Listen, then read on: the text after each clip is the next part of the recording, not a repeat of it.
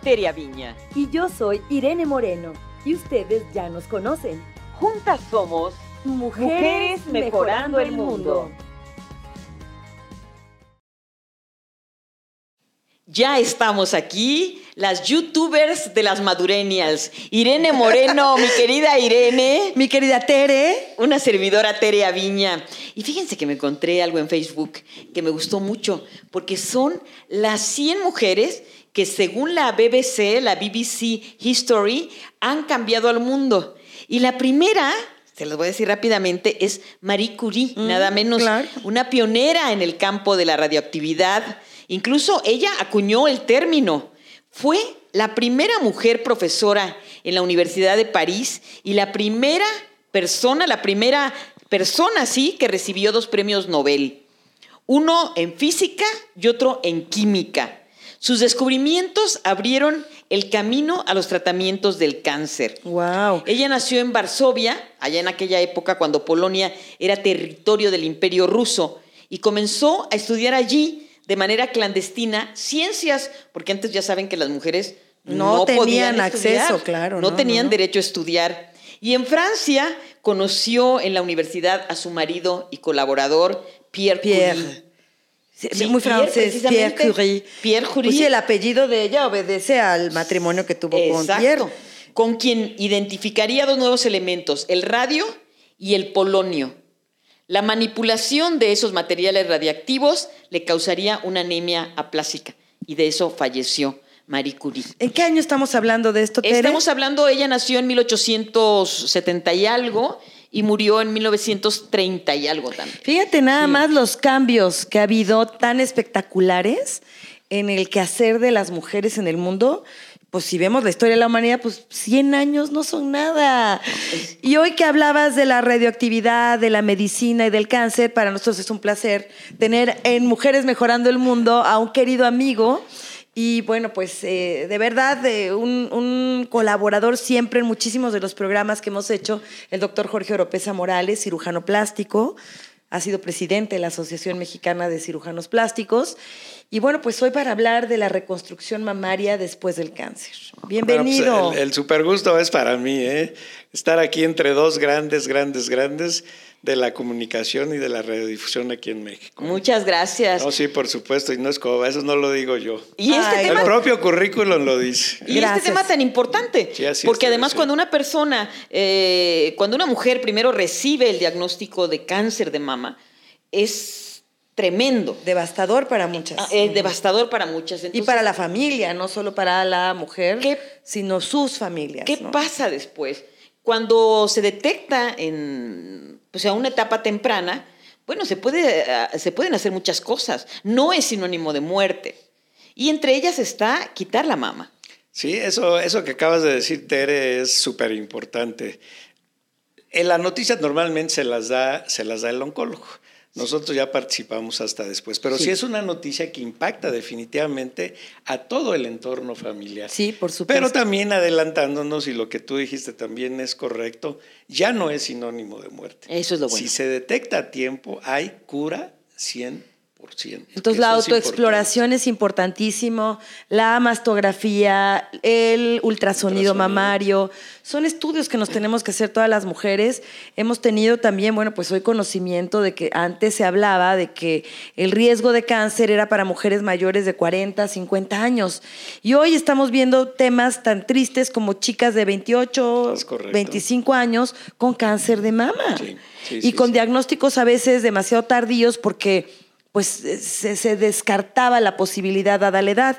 Pero hoy Sí, pues... porque a esa, esa edad ni siquiera se recomienda la mastografía. Así ¿No? es. ¿No? Ya se recomienda de de los 40 en adelante o de los 35 en adelante. preferentemente. Preferentemente. Entonces ya cuando le descubren, pues ya es demasiado tarde muchas veces. Sí, o ya está muy avanzado. Pe- Pero mira, la cosa es bien sencillita.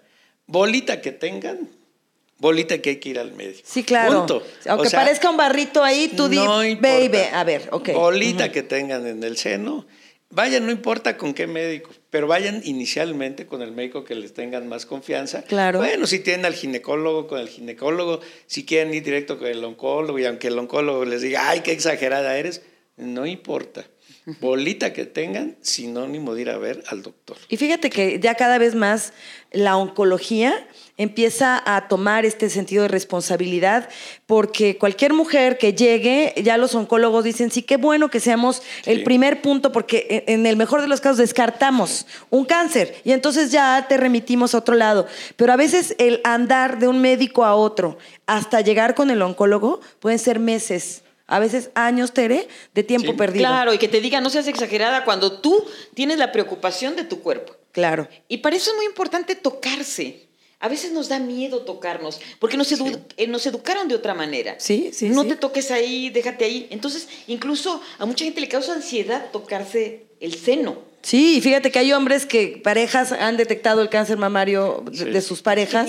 Te toca más el otro, no, pues hay que tocarse una también, mi querido doctor. Eh, eso es cierto, sí, hoy en día ya no debe de haber ese tabú de tocarse y de todos modos tienen que hacerlo, aunque no tenga nada, por rutina, por lo menos dependiendo de la edad, o cada seis meses o cada año ir a una visita con su médico de confianza. Eso de rutina. No importa si se tocan o no se tocan, tienen que ir de rutina. Y obviamente, pues el médico les tendrá que hacer el examen correspondiente y uno de ellos, pues es obviamente la exploración de la mama.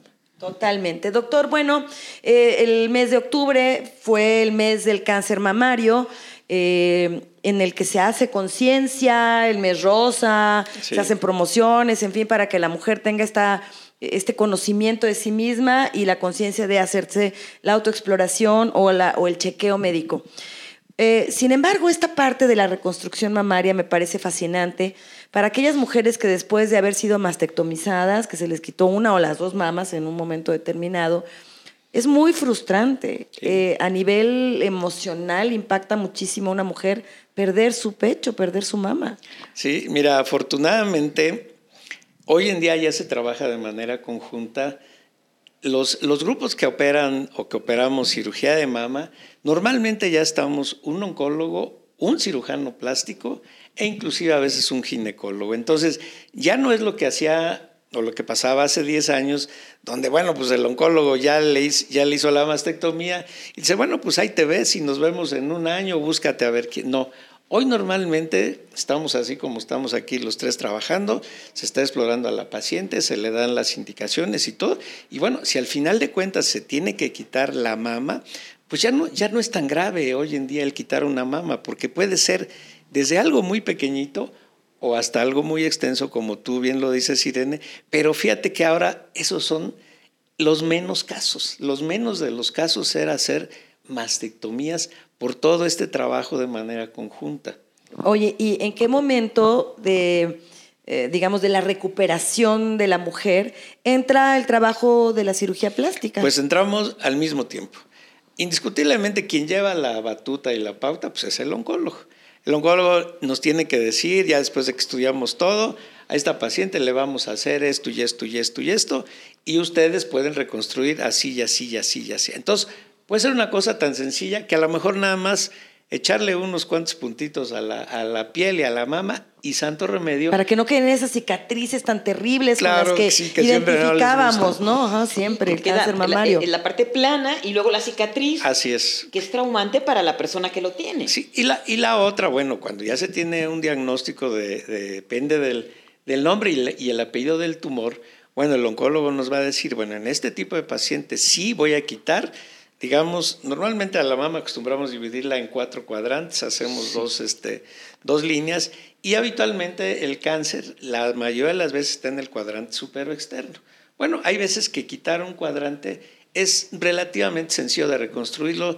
La paciente prácticamente no lo nota, haz de cuenta como si hubiera ido a una cirugía de tipo estético donde se hace una mastopexia y se quita un poquito de la mama y, y no pasa nada.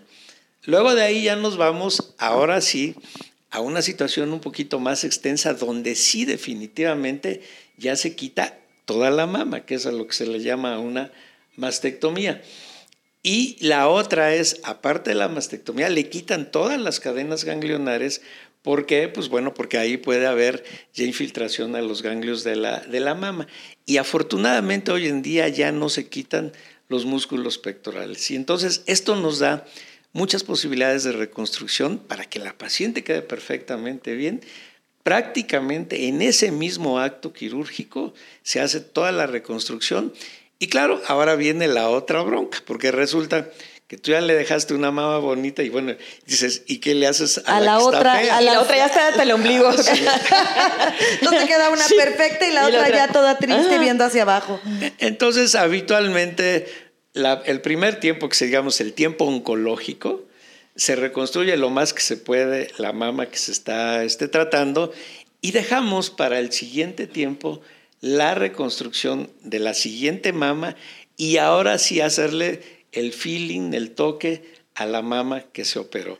¿Qué es esto? Porque bueno, a veces no se puede subir adecuadamente, a veces queda un poquito de deformidad, pero prácticamente en dos tiempos quirúrgicos, hoy en día se puede obtener el resultado de una mama prácticamente similar o a veces mejor inclusive que la que tenía inicialmente. ¿Cuál es el lapso entre esas dos fases? Tere, puede ser en el mismo momento o a veces esperamos dos o tres meses nada más. Todo esto, quien nos tiene que ir dando la pauta es el oncólogo. ¿Por qué? Porque a lo mejor habrá pacientes que digan, bueno, es que esta sí la tengo que radiar, tiene que radiarse por las características del tumor. Entonces, en estos casos sí nos esperamos a veces seis meses o hasta un año a que pase el proceso de radiación, que también hoy en día ya no es tan complejo y no es tan, tan agresivo como cuando Madame Curie inventó los rayos X y algunas otras cosas de este tipo. Hoy las radiaciones ya son relativamente sencillas y no tan molestas. ¿Por qué no podemos hacer la reconstrucción en ese momento? Porque la piel muchas veces se nos pone dura, se nos pone tiesa y entonces una de las técnicas que a veces utilizamos que es pasar el músculo de la parte de atrás que se llama dorsal ancho adelante y meterle un implante, un expansor, no se puede hacer en ese momento. Entonces va a depender mucho de las líneas que nos vaya marcando el oncólogo, pero hay muchas opciones y muy buenas de reconstrucción. Ahora, ¿esto solo lo pueden hacer las mujeres ricas? No, no, no, no. Bueno, de hecho hoy en día prácticamente en todos los centros hospitalarios públicos existe una clínica de cirugía de mama. Existe en el Hospital General, en el 20 de noviembre, en el Seguro Social. Están instituciones, perdón, a lo mejor el comercial como el FUCAM y todas esas. No, sí, claro. que- ¿Está que- pintadita tu salud? Claro, que les ayuda. Reto. Sí, Hay claro, muchos, claro. muchas fundaciones Sí. que ayudan a mujeres de bajos recursos, porque eh, la mayoría de esas mujeres van a necesitar implantes. No, no necesariamente. Aquí, ¿de qué depende que pongamos un implante o no? Inicialmente del tamaño y de la cantidad de piel y de mama que nos dejen los oncólogos para poder trabajar. ¿sí? Si nos dejan y tienen bastante, en este caso si son estaban más o menos con senos grandes, pues bueno, de alguna manera es una es una ventaja. Entonces va a depender mu- muchas alternativas de reconstrucción ya no tan agresivas como hace muchos años. Claro, entonces es posible que se usen prótesis, es posible Sí, que no. sí, y es hay correcto. fundaciones que ayudan a conseguir prótesis mamarias Sí. para mujeres que no tienen los recursos para hacerlo. Entonces creo que esta parte también es básico porque pareciera, ¿no? Que si eres pobre, Sí, ya Sí, te no, quedaste no, con no, cicatriz no. mal hecha. Claro, No, ¿qué, qué no, no, no, representa, no, no. tú que has trabajado con tantas pacientes, mi querido doctor, para una mujer la reconstrucción mamaria? ¿Tú en qué sientes que esto eh, repercute positivamente y, y- y claro, cómo ellas pueden vivir el antes y el después? Mira, es volverles a dar vida y con mucha calidad. Yo entiendo que el problema más grave es el cáncer, eso me queda muy claro, pero una, una, una paciente no está conforme y no se siente a gusto, ni ella ni su entorno, hasta que no esté reconstruida. Muchas veces, el último tiempo a veces es tatuar el pezón o reconstruir el pezón. Bueno, esa parte que a veces no le damos tanta importancia, en el momento que tú le pones el pezón, wow, cambia radicalmente. A ver, siempre se quita el pezón en, en, No, en no necesariamente. Pero en muchas ocasiones. Sí, la mayoría de las veces sí, pero vuelvo al pierde el punto. pezón. Depende del oncólogo y de la localización del pezón. Pero si se quedó, si, si ya la mujer no, se tiene quedó, es pezón. una maravilla. pues Bueno, es ¿Se una puede cosa- tatuar? se- ¿Cómo Sí. se hace? Cuéntanos, ¿cómo se, se- Mira, se hay, crea hay un pezón técnicas tan nuevo? sencillitas como tatuarlo. Y tú dices, sí, tatuarlo, sí, sí, sí, hacerles nuevamente el tatuaje del pezón que sea muy similar al otro, claro, a la altura, con las dimensiones y todo. Eso tiene un impacto impresionante. ¿Tú lo haces como cirujano o, o llamas a un tatuador? No, a un tatuador. Tenemos ya gente que trabaja con nosotros y todo de manera conjunta. Ahora, esa sería así lo más sencillito. Ahora, la siguiente. Bueno, necesitan el pezoncito. ¿Sí? Sí, Sí, que tenga sentir- así la porque que digamos haya volumen. pues. exactamente, porque lo que estamos hablando es la areola, Sí. que es, pero bueno, quieren tener su pezoncito. Claro. Bueno, pues entonces localmente con los tejidos de ahí, con anestesia local, se va diseñando. Hay, bueno, hay un libro entero así de pura reconstrucción del complejo areola pezón. Hay muchísimas técnicas que se pueden hacer sin ningún problema. Inclusive ya hay unos, digamos, pezoncitos postizos para que hagan el como el La montañita, el montecito, ajá, sí, ajá. y santo remedio, o sea, hoy en día ya es una cosa relativamente sencilla y con un impacto emocional impresionante. Claro, y para ellos, para ellas, para la pareja también. Sí, claro. Sí, a claro. nivel Porque- sexual eso sí. sí. es muy impactante porque las mujeres eh, culturalmente depositamos parte de nuestra feminidad y sensualidad en, los, en los pechos. Sí. Así es. entonces, cuando este falta o tiene alguna deformidad Sí, o sí, alguna sí, situación, pues impacta muchísimo también en la vida sexual. Sí, mucho, Eh, mucho. Yo que he tenido la fortuna también de ir a dar pláticas allá en el Instituto Nacional de Cancerología de Sexualidad para mujeres sobrevivientes de cáncer mamario, que es una cosa que me encanta hacer, eh, pues muchas revelan cómo su vida sexual durante el tratamiento, bueno, que se sienten fatales, Así eh, tristemente muchas parejas se alejan. También. eh, y, y el recuperar su vida sexual tiene mucho que ver con la reconstrucción de su Sí, cuerpo. fíjate que es, es, es impresionante cómo a veces ya tienes la forma prácticamente de los dos senos, ya le hiciste todos los procedimientos, depende de lo que haya sido, pero hasta el momento en que tú le pones el complejo areola pezón es cuando la paciente dice, ahora sí ya, Ya soy yo". ahora sí ya. Ya Ya, soy soy otra yo vez yo. otra vez. Sí, sí. O sea, esa parte tan, este, pues que a veces no le damos importancia por- porque es lo más normal tenerlo, tiene mucha importancia cuando, cuando la pierden, ¿sí? Sí, por supuesto. E- Entonces, bueno, la primera parte es utilizar los colgajos de la espalda, meterle un expansor, que es un expansor, es como una bolsita, globo? globito que tiene un tubito o ya viene una válvula directa que le vas metiendo solución fisiológica, la vas inflando, inflando, inflando, inflando, hasta calcular el tamaño que tú quieres en relación al otro. Este procedimiento nos lleva más o menos dos, tres meses. Ya que tengamos eso, entonces aprovechamos para poner la otra en su lugar, quitamos este expansor y ya ponemos el implante definitivo y hacemos los toques finales. Es como para ir estirando la Ah, es piel, que no se rompa la piel así de meter Sí. nada más el puro implante Sí. y ya. Tiene que ser poco Sí. a poco. Ajá. Sí, dos, tres meses nos lleva más o menos el procedimiento. Y bueno, tienes que estar viendo a la paciente por lo menos dos, tres veces a la semana, donde le tienes que ir a poner su, su inyeccioncita de, de, de suerito para que vaya, para que vaya haciendo la expansión. Es muy doloroso. claro. No, este, bueno, el posoperatorio inmediato, también afortunadamente con las técnicas nuevas de anestesia, pues normalmente ya hay muchos medicamentos que quitan perfectamente bien el dolor y habitualmente al terminar la cirugía nosotros les inyectamos cuando la paciente está dormida dentro del músculo algunos medicamentos que nos evitan mucho los dolores este, posoperatorios, que sí, obviamente cuando se rompe un músculo, pues a veces te rompes una pierna, No, pues sí. una pata, Claro, se claro, te desgarra claro. un musculito, pues aquí que se tiene que movilizar a veces y abrir parte del músculo, pues sí duele, ¿no? Pero ya los posoperatorios hoy en día, con los anestésicos de hoy en día tan modernos, son muy llevaderos ya. Doctor, es, creo que bueno, la, la medicina al servicio ¿no? de, Sí. la, de la comunidad, al servicio de las y los pacientes, por supuesto que eh, hace milagros y, puede cambiar de una manera muy positiva las vidas de estas mujeres que, que a veces pierden familias, pierden el pelo, pier- y podemos decir Sí. qué frivolidad, lo que importa es la salud. No, y no, esta parte de la autoimagen, tú eres un cirujano plástico, tú te dedicas a la belleza de alguna forma. A la imagen. A la imagen de, de- de tus pacientes.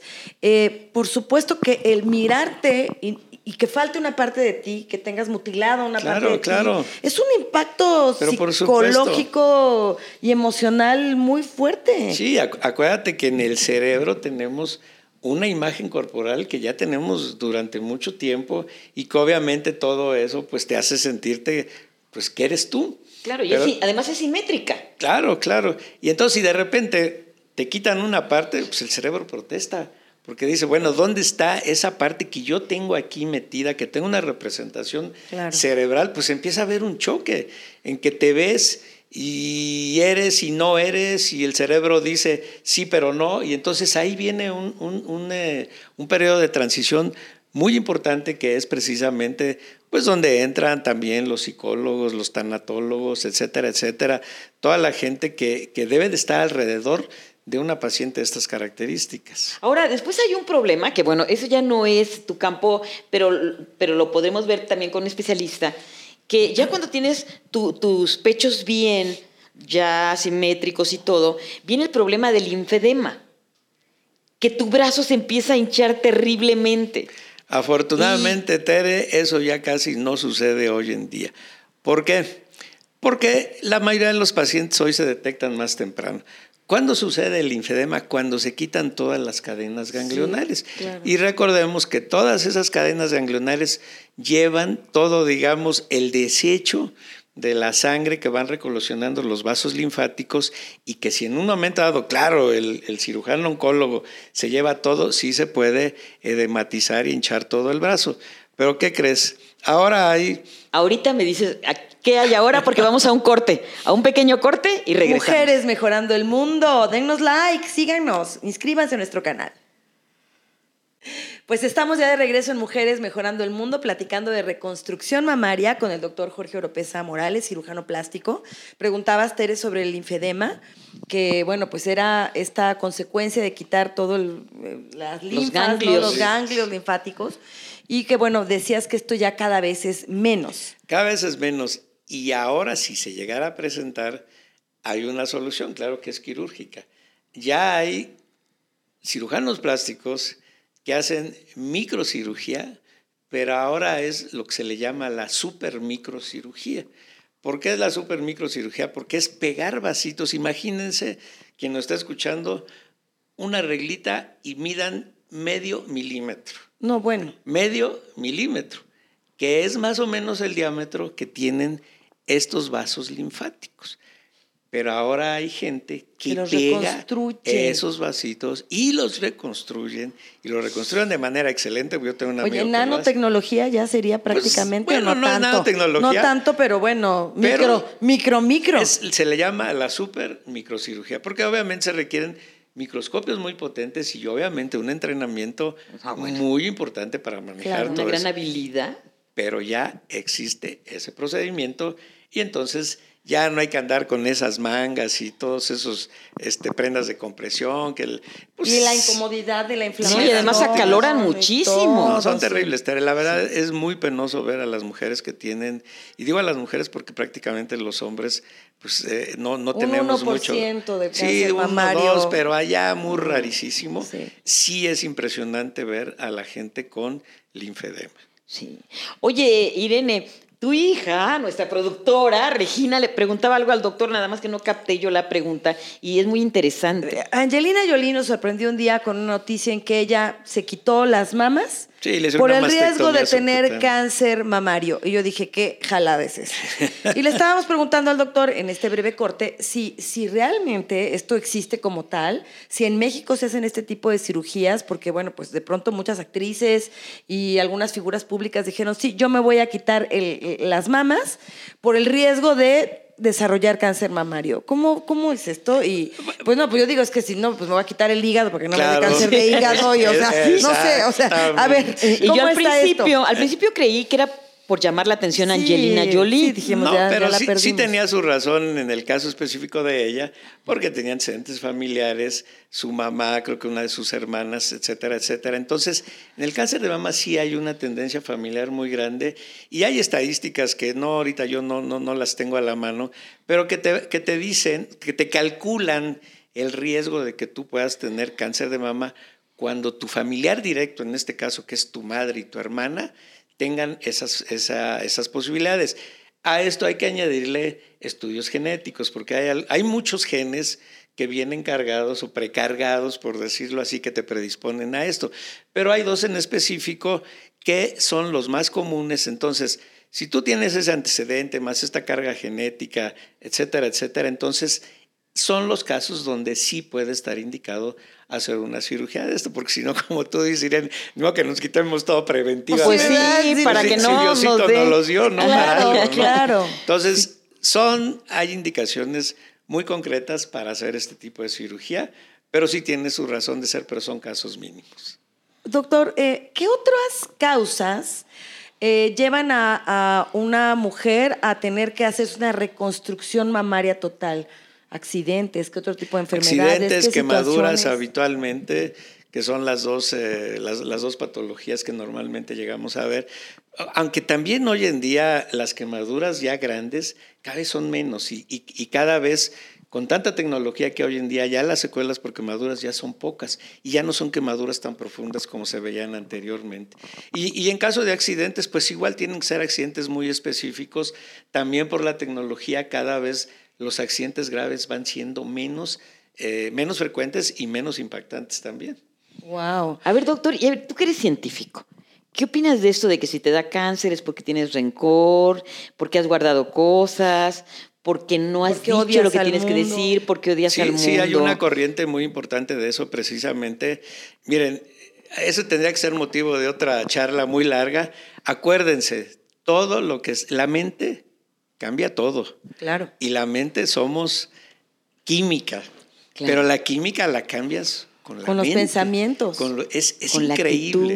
Entonces, sí hay un factor predisponente importante, digamos que puede ser un factor de riesgo en gente que, digamos, emocionalmente trae cargas muy pesadas de tiempo atrás. Entonces, sí hay una teoría que avala toda esta corriente que, bueno, sería cuestión de otro día platicar de este tema tan interesante Claro. y hablar un poquito de neurociencias y todo esto que hoy está muy de moda. Y están más abiertos ya, la Sí, medicina. claro. Digo, ya, ya cada vez más la medicina entiende que no somos solo un cuerpo. Correcto. Y que, y que las causas y, eh, pueden ser muy variadas, medioambientales, genéticas, emocionales. Sí. O sea, nos queda claro que te puede doler la cabeza por una situación emocional. Eh, obvio. Entonces, obvio, todo esto pues se va entendiendo al cuerpo, a la mente, a la energía de una manera completamente distinta. Pero eso no causa culpas también.